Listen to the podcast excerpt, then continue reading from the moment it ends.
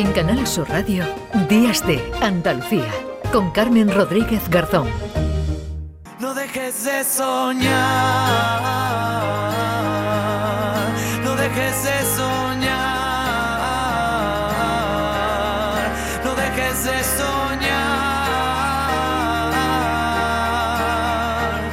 amigo, no dejes de soñar,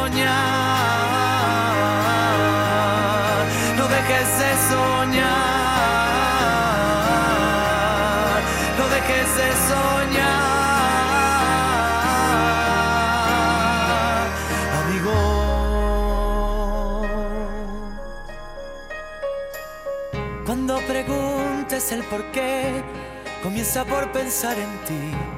Cuando te olvides otra vez, empieza por quererte a ti. Cuéntame, puedes contar conmigo a cada paso. 9 y 20 minutos de la mañana. eh, ya lo anunciaba antes eh, que hoy iba a estar muy bien acompañada aquí en el, en el estudio de Canal Sur Radio, aquí en la isla de la Cartuja de, de Sevilla. Se han venido mujeres, mujeres luchadoras eh, que están aquí en el, en el estudio para contarnos sus eh, historias. Tengo aquí a mi derecha a, a Clara, Clara Pérez Boch. Hola Clara, ¿qué tal? Buenos días. Pues muy bien, buenos días. Buenos hija. días. 93 años tiene Clara, se ha levantado hoy más tempranito de lo habitual. Ha hecho un, un esfuerzo para poder estar aquí con, con nosotros, pero, pero es que Clara nos quiere contar muchas cosas. También ha venido Carmen de Marco Pérez, que es su hija. Hola Carmen, ¿qué tal? Hola, buenos días. Bueno, muchísimas gracias a las dos por estar, por estar aquí con, con nosotros. Clara, ¿cómo estás? Pues bien, muy Yo bien. ya te preguntaba antes si te podía tutear y me has dicho que sí, que mejor además. que Estupendamente. Aquí pues, está lo que pueda decir. Bueno, tú puedes decir lo que quieras, absolutamente, Clara, porque para eso te hemos invitado, porque tú tenías mucho interés en contar tu historia, en contar tu historia en la radio, porque aquí, bueno, pues eh, yo espero que nos escuchen muchos muchos oyentes y cada fin de semana más, pero son muchos los que nos escuchan. Y tú tenías interés en, en dar a conocer tu historia, porque hace 50 años, eh, Clara, a ti te detectan un, un cáncer de mama. Tenía 43 años, siete hijos, en- de la edad de, de 6 y 15 años. Y claro, eso supuso para mí una, una cosa muy gorda. Claro, porque estamos Porque- hablando de hace 50 años, claro, Claro, que no había ni los avances ni los tratamientos que existen supuesto, ahora, ¿no? había nada, no había nada, porque entonces no había quimio, era una cosa mucho más agresiva, que se llamaba bomba de cobalto, y pues me, me sacó eh, eso, pero gracias a Dios que muchísimas, con muchísimas revisiones, mm, no he dejado de revisiones y eso es lo que yo le aconsejo a todas las señoras que le ha pasado como a mí. Que, no dejen, que no dejen, porque se encuentren bien, que no dejen las revisiones, que no dejen las revisiones, por amor de Dios, que no las dejen. Claro, porque en esa época, hace 50 años, eh, bueno, yo no sé ni si había y si había, desde luego no tenía acceso No. eh, la población en general a una mamografía, a una ecografía de la, No de la mama. No había esas revisiones que ahora eh, deben hacerse, ¿no? La- la- las mujeres, que además por eso también vienes para hacer ese, ese llamamiento para que, para que las mujeres nos hagamos pruebas, nos revisemos y estemos Exactamente. Controladas, ¿no? Para poder detectar a tiempo. el- Exactamente, eso no se puede dejar por nada del mundo, porque en fin, gracias a Dios mm, se, se supera, pero también con mucha fe, ¿eh? con mucha fe en la medicina y en Dios. Claro, porque eh, antes me contabas, ¿no? Que habíamos tenido oportunidad de hablar unos, unos minutitos que eh, tu marido era, era ginecólogo, Sí, ¿no? Y, y, bueno, quizás por eso también, ¿no? Tenías acceso a que, bueno, Por pues, a- a, supuesto. esas revisiones, ¿no? Por Que, que no supuesto, eran habituales, ¿no? No me dejaba, no me Mm. dejaba constantemente revisiones, pero en fin, gracias a Dios lo pasé. Bueno, lo Y lo pasaste. puedo contar. Exactamente, pero lo pasaste, pero que la cosa no quedó ahí, Clara. Que este fue el primero, ese cáncer de, de mama, y después vinieron, vinieron otros. Otros de te pulmón, operaron de pulmón, ¿no? de matriz, de colon. aparte de todas las cosas de cadera y todo eso, otra cosa. Eso fue eh, durante los años siguientes, ¿no? Y, Sí. y, en esos momentos, eh, como decimos, los tratamientos tampoco habían avanzado, no había, eh, por ejemplo, ¿no? La quimioterapia o la radioterapia como la, como la conocemos ahora. Había otra cosa, ¿no? Tremenda que me decías antes, que era la bomba de, de- de cobalto. cobalto, ¿no? eso era una, mo- muy fuerte, muy fuerte. Pero claro, no todo el mundo salió adelante con eso. Pero yo, gracias a Dios, sí. Eh, eh, ese es el mensaje, ¿no? Sobre todo que quiere, que quiere mandar a la, bueno, a los oyentes Sí, y a sí, las sí. mujeres también. Por supuesto, por supuesto. Bueno, y, y ahora cuando ves, ¿no? Porque hablamos, claro, damos noticias malas también, pero algunas muy buenas. Yo decía al principio que el cáncer de mama ya ha dejado de ser una enfermedad mortal porque a ti te dieron poco tiempo, claro. A mí me dieron de tres meses, ocho, por ahí. Y aquí estás. Y aquí estoy y dando lata, dando lata también. No, li- Todavía lata- dando lata, porque no me encuentro yo ágil para andar, es lo peor que tengo, que no que estoy aquí sentadita. Bueno, sentadita porque viene en una, en una silla de ruedas, ruedas. Clara, pero esto no tiene nada que ver con, con, lo- con los eh, con No. lo- la enfermedad, con el cáncer No, no. que has tenido de distintos tipos. Esto es por, bueno, pues tiene, Eso por artrosis. Por artrosis que tienes. Y la cadera también me contabas que habías tenido alguna tengo la- caída. las, dos, las dos caderas las tengo con prótesis. Pero a mí me gusta. Últimamente sí. también me han operado después del fémur, de yo no sé cuánto. Eso es cuando me has dejado ya mm, válida. Bueno, pero mira, eh, yo a Clara después lo vamos a eh, en las redes sociales para, para que nuestros oyentes la, la puedan ver, vamos a poner una foto, pero yo se la describo. Clara viene, bueno, guapísima, arregladísima con una con un pañuelo rosa muy conjuntada en tonos beige, viene con un gorro, con un gorro, también las uñas pintadas a la moda, los labios pintados, tiene un aspecto estupendo, Clara, Sí, y sobre todo tiene una actitud maravillosa, porque a mí que eh, Clara se haya levantado hoy temprano un sábado, se haya venido aquí a la radio, Canal Sur Radio, para contarnos su historia, eso es que tiene una actitud maravillosa porque quiere compartir, ¿verdad? La, la- la historia con, con todas. Exactamente, por eso vengo aquí. Para Eh. compartir con las personas que están así también. Claro, porque ¿por qué querías contarnos eh, eh, tu historia, Clara? Porque tú eh, tienes contacto con algunas asociaciones, ¿no? De lucha contra, contra el cáncer. Sí. Y dijiste, oye, pero yo aparte de colaborar, a mí me gustaría también contar lo que me ha pasado, exactamente, ¿no? exactamente. Me gustaría contarlo porque como es tan raro, con los 23 años, con todo lo que he pasado de ese tipo, de cosas de cáncer, y que esté aquí eh, hablando con vosotras, pues eso es un- Eso es que muchi vamos, muchísimas gracias a Dios que le tengo que dar por todo, hija mía, porque tengo mucha fe en la medicina, por supuesto, y el avance de, que hay ahora de la medicina. Eso es que yo me quedo flipar cuando veo mm, las cosas, las cosas que hay.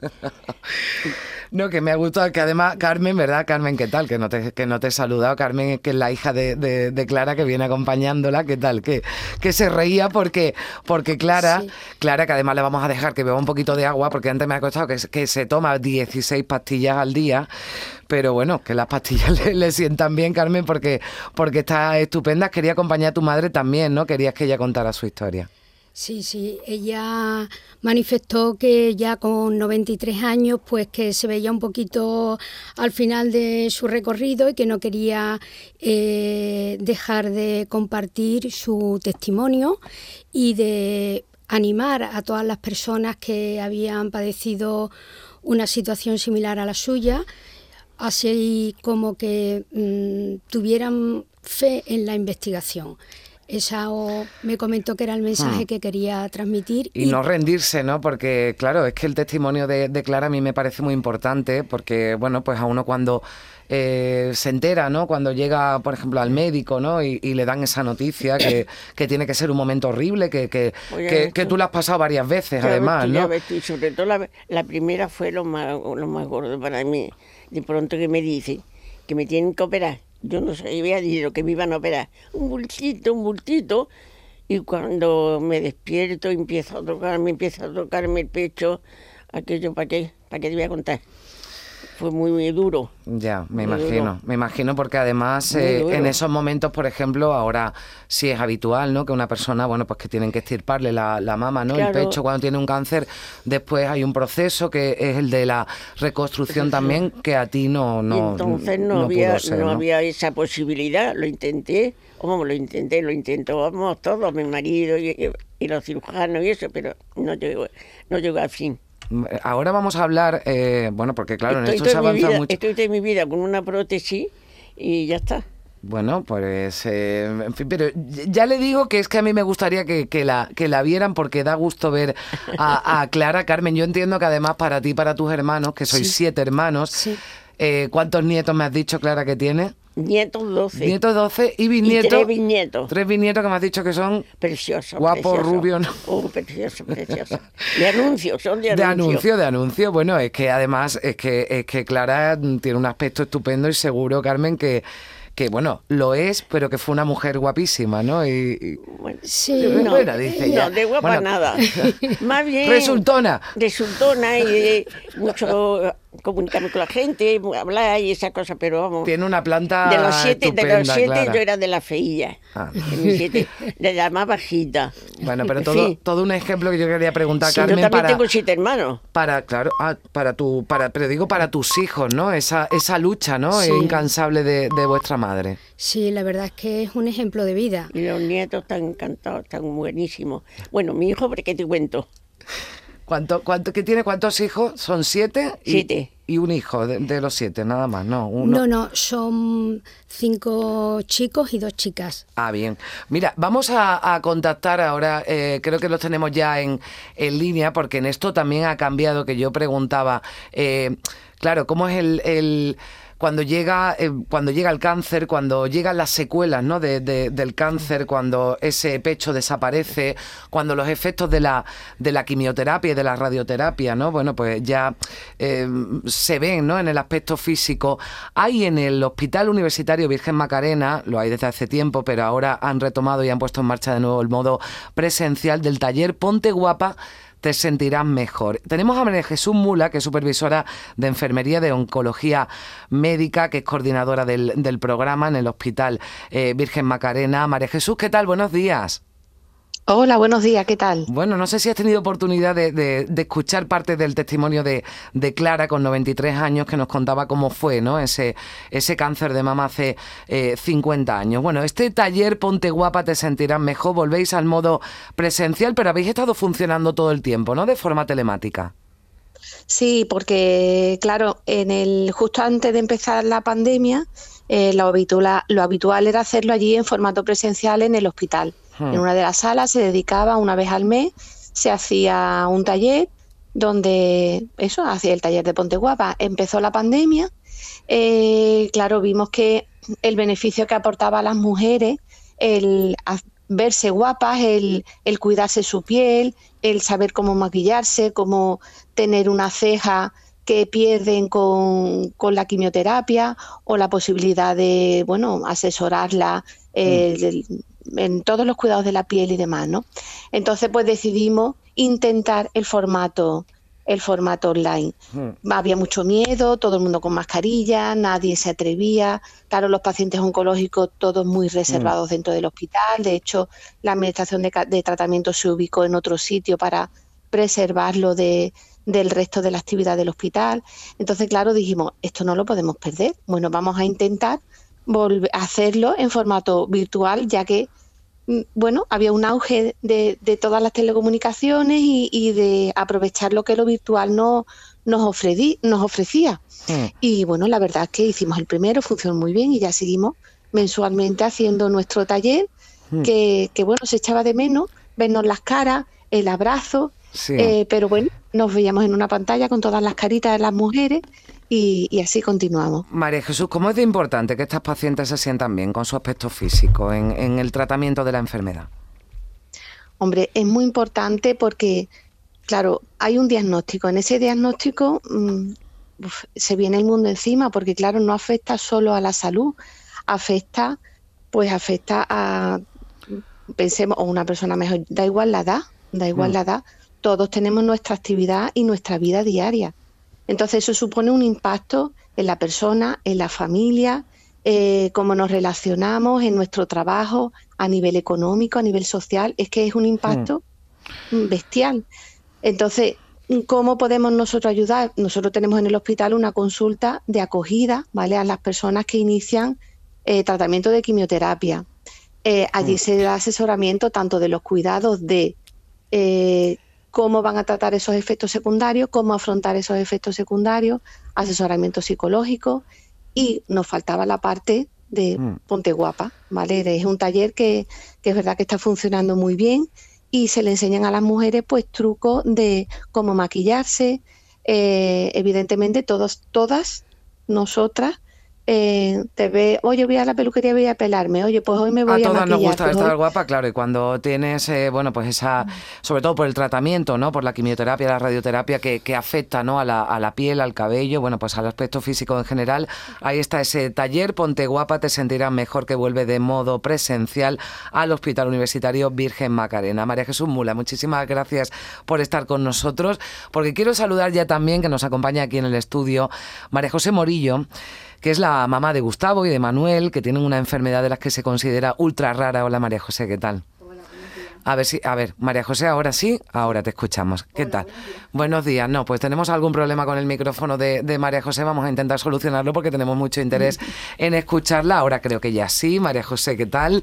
Eh, bueno, cuéntanos en primer lugar, ¿qué es lo que le ocurre a tus hijos? Bueno, mis hijos tienen una, enfermedad mitocondrial dentro de la enfermedad mitocondrial, porque las enfermedades mitocondriales son muchas. Y después, mm, en el caso de ellos, tienen lo que es una mutación en un gen, que es, el gen GFM1. Es una enfermedad ultra rara. Ahora mismo solo hay nueve casos a nivel mundial. Y, realmente todo es muy complejo porque ya para empezar el diagnóstico, yo obtuve el diagnóstico de mis hijos hace cinco años. O sea, no sabías que le pasaba algo, pero no sabías exactamente qué le, qué le pasaba, ¿no? Efectivamente, yo sabía que le pasaba algo, eh, vamos, desde que, al mes de nacer ya empezaron a, a tener un montón de, de problemas y, ya empezaron los médicos, ya empezó como, como yo digo, el rosario. Ya. Claro, em, entiendo que pruebas, ¿no? En neuropediatría, ¿no? Eh, para, para, dar con la, con la con la tecla hasta que alguien da, ¿no? Con esa tecla, ¿no? Pues fue hace cinco años. Ahora ya se paga esa, mm. esa prueba. Le, le, hicieron una secuenciación masiva de, del ADN y, fue ahí donde, donde se descubrió que lo que ellos tenían era esa, esa mutación. Y recuerdo que, el doctor Madruga, que era el neurólogo de mis hijos en ese momento, me dijo, tengo dos noticias, una buena y una mala. Él me dijo, la buena, que tenemos el diagnóstico y que hay otro caso eh, aquí en España que en ese momento era el único, junto con mis hijos. Hmm. La mala, que es una enfermedad eh, altamente degenerativa y que no hay apenas niños, de hecho no había ningún estudio de niños que habían superado la, enfermedad en ese, en ese momento. Claro, ese momento durísimo, como decías, al menos sí ya tenéis la información, sabéis a qué os enfrentáis exactamente, pero claro, acompañado ¿no? de, de esa información devastadora, porque además son tus dos hijos los que tienen eh, esa enfermedad. María José, ¿estáis recogiendo firmas? ¿Cómo están tus hijos ahora? Mi hijo el mayor, eh, relativamente estable, relativamente estable porque ellos no andan, ninguno de los dos, no hablan, ellos son totalmente dependientes de mí, pero mi hijo el pequeño sí, sí está regular. Mi hijo el pequeño viene sufriendo un agravamiento de su enfermedad desde hace año, año y medio y ese agravamiento pues le ha hecho entrar en la unidad de cuidados paliativos pediátricos del Virgen del Rocío.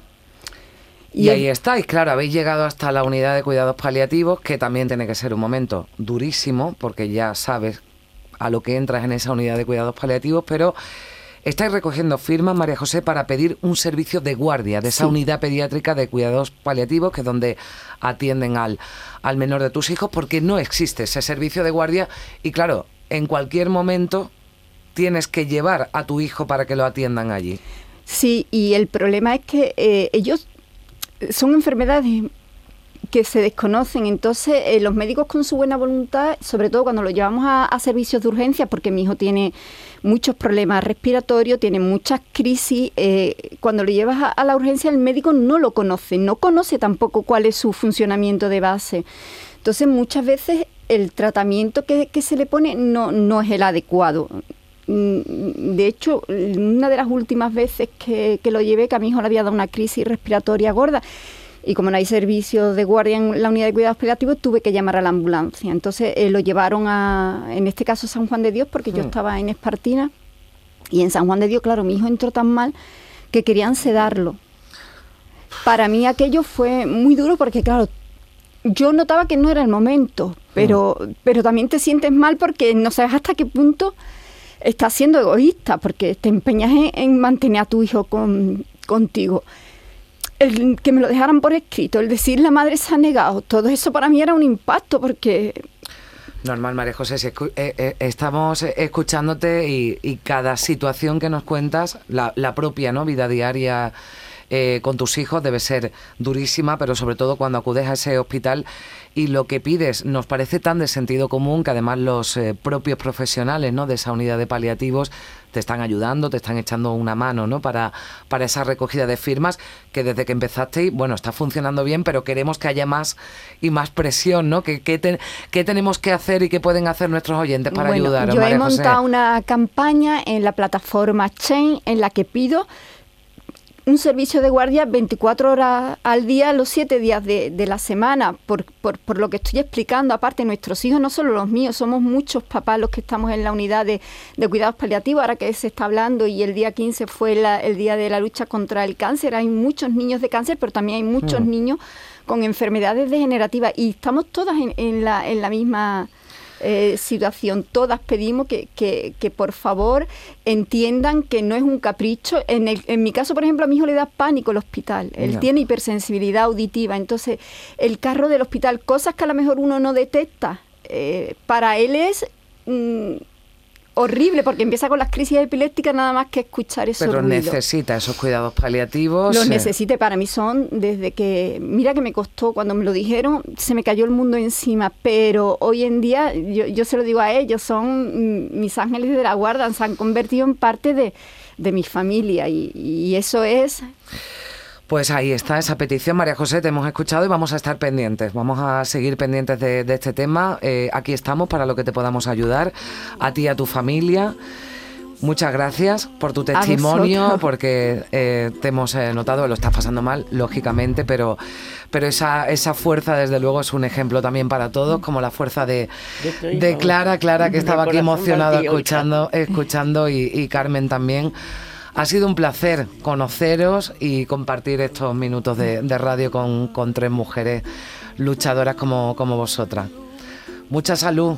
Pues muchas gracias por haberme dado esta oportunidad y yo estoy muy, muy quisiera y le doy gracias a Dios por todo, por haber venido, por, todo, por todo. Gracias María José, que vaya Muchísimas todo muy bien. gracias por haberme dado la oportunidad. Gracias. En Canal Sur Radio, Días de Andalucía con Carmen Rodríguez Garzón.